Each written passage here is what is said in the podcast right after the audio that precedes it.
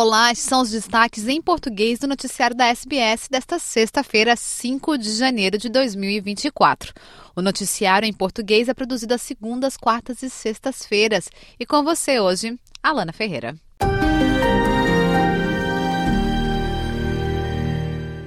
O governo de Queensland está fazendo parceria com as companhias aéreas Jetstar e Qantas para oferecer voos com descontos que incentivem os australianos a viajar para a região. North Queensland perdeu mais de 270 milhões de dólares em reservas de visitantes após o ciclone tropical Jasper e graves inundações, colocando pressão econômica sobre as empresas que normalmente prosperam nessa época do ano. O governo de Queensland deverá anunciar detalhes dos pacotes turísticos nesta sexta-feira. O primeiro-ministro de Queensland, Steve Millis, disse à ABC News Breakfast que Carnings está funcionando e aberto para negócios. Cairns and much of the state's far north, it's business as usual. Businesses are open. Unfortunately, there's not the number of visitors here that we're used to. This is peak season, peak tourism season, and that's why our focus today, our announcement today, is on getting more visitors here to Cairns and the state's far north. Trabalhadores da rede elétrica de New South Wales deverão entrar em greve exigindo melhores salários, afetando as operações da gigante de infraestrutura Transgrid em todos os níveis. Os membros da Transgrid New South Wales Electric Union iniciarão uma ação industrial a partir desta sexta-feira, 5 de janeiro, atrasando alguns dos serviços. Incluirá uma paralisação de trabalho de uma hora para todos os membros da Electric Union Transgrid, bem como as seis proibições de trabalho por tempo indeterminado para o pessoal da sala de controle que atua como trabalhadores críticos no centro do serviço da empresa.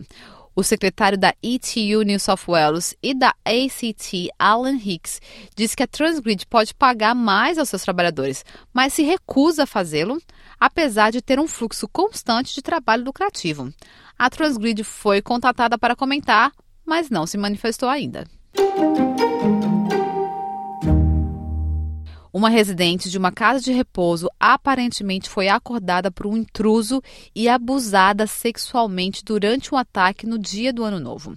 A mulher de 76 anos estava em seu quarto em um centro de cuidados para idosos em Coffee Harbour, quando um homem desconhecido entrou e atacou pouco antes das duas e meia da manhã antes que a polícia dissesse que ele fugiu do local. Os paramédicos trataram a mulher no local antes que ela fosse levada ao hospital para exames adicionais e tratamento de ferimentos leves. O comandante do Esquadrão de Crimes Sexuais de New South Wales, o detetive e superintendente Jane Doherty, forneceu uma atualização sobre a condição da mulher e a investigação policial. She's currently not in hospital but being cared for by family. The woman has asked for um, privacy at this time. Police in, from Coffs Clarence Police Area Command have been assisting this aged care home and others in the area throughout the week to conduct security assessments of their homes to ensure that residents can feel as safe as possible in light of this offence. E acrescentou que um homem de 29 anos foi preso em Coff Harbour na tarde de quinta-feira. Ele foi acusado de agressão sexual agravada, sendo roubo intencional, o fator agravante. Se condenado, ele pode pegar até no máximo de 20 anos de prisão. Se você ou alguém que você conhece quiser falar sobre agressão, assédio sexual, violência familiar ou doméstica, ligue para 1800 RESPECT. O número é 1800 737 732. Ou visite www.1800respect.org.au. Em caso de emergência, ligue para 000.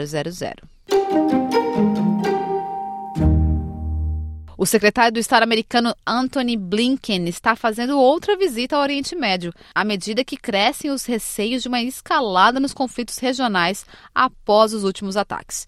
O secretário de Estado visitará a Turquia, Grécia, Jordânia, Catar, Emirados Árabes, Arábia Saudita, Israel, Cisjordânia e o Egito durante a sua longa viagem ao Oriente Médio. As preocupações dos Estados Unidos sobre a escalada do conflito regional aumentaram após o recente ataque ao Mar Vermelho e o aumento das tensões entre Israel e o Hezbollah no Líbano. O porta-voz do Departamento de Estado, Matthew Miller, falou aos repórteres sobre a visita. The risk is real, the concern is high. it has always been real and the concern has always been high. And that's why the tempo of activity you have seen from this administration to try to lower the risk of widespread regional conflagration has also been high from the beginning. Um, there have been a series of events since October 7th, any number of which raise the risk of further escalation and further conflict. And it's why you've seen us try to take a measured approach. Um incêndio em uma sorveteria no oeste de Melbourne está sendo tratado pela polícia como suspeito, já que o incêndio é apenas o mais recente de uma série de ataques incendiários. Os serviços de emergência dizem que foram chamados para a Capriccio Gelateria em Williamstorm por volta das 3h45 da sexta-feira e conseguiram conter as chamas em minutos.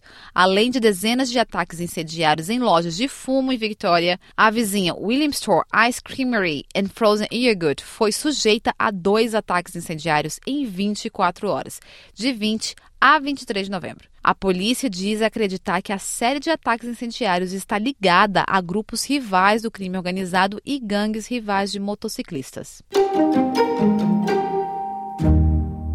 O número de afogamento no verão aumentou depois que um homem de 53 anos se tornou a última vítima fatal da costa de New South Wales. O homem morreu após se afogar em um rio, elevando o número nacional de mortes no verão para mais de 40 desde 1 de dezembro. Os serviços de emergência foram chamados para o rio Iowaka e Nethercourt, perto de Eden, por volta das 3 da tarde desta quinta-feira, 4 de janeiro. O homem de 53 anos teria lutado em águas turbulentas e a polícia e os paramédicos da ambulância não conseguiram reanimá-lo. O número de afogamentos no verão até agora é maior do que do ano passado, à medida que os australianos migram para os cursos de água em todo o país. O ano de 2024 será bissexto com fevereiro indo até dia 29. Esse ano teremos um dia a mais, com um total de 366 dias. O repórter Renato Ribeiro, da Rádio Nacional de Brasília, explica para a gente por que existem anos bissextos como o de 2024. O ano de 2024 será bissexto e com um dia a mais terá 366 dias no total. Normalmente o ano tem duração de 365 dias e os meses têm 30 ou 31 dias, sendo somente fevereiro com 28. Mas de 4 em 4 anos ocorre um ano bissexto, com fevereiro tendo 29 dias. Isso acontece para ajustar o ano civil no calendário gregoriano ao ano solar, que é o tempo que a Terra leva para dar uma volta completa em torno do Sol de aproximadamente 365 dias e 6 horas. É o que explica a astrônoma do Observatório Nacional, Josina Nascimento. Só que o ano civil tem 365 dias e a Terra gasta para dar uma volta em torno do Sol 365 dias e mais um pouquinho. 5 horas, 48 minutos e 46 segundos. Então, se arredondar isso para 6 horas, você vê que a cada 4 anos você acerta o passo acrescentando um dia. O calendário gregoriano com as regras para o ano bissexto foi criado pelo Papa Gregório XIII, como conta Josina Nascimento. Essa diferença entre 5 horas, 48 minutos e 46 segundos e 6 horas, essa pequena diferença acumulada daria que ao longo de 400 anos você não poderia acrescentar três dias desses. E se instituiu que essa diferença se faria nos séculos inteiros. Foi isso que consagrou o Papa Gregório XIII é, no ano de 1582. O calendário gregoriano é o vigente para a grande maioria dos países nos dias de hoje. Da Rádio Nacional, em Brasília, Renato Ribeiro.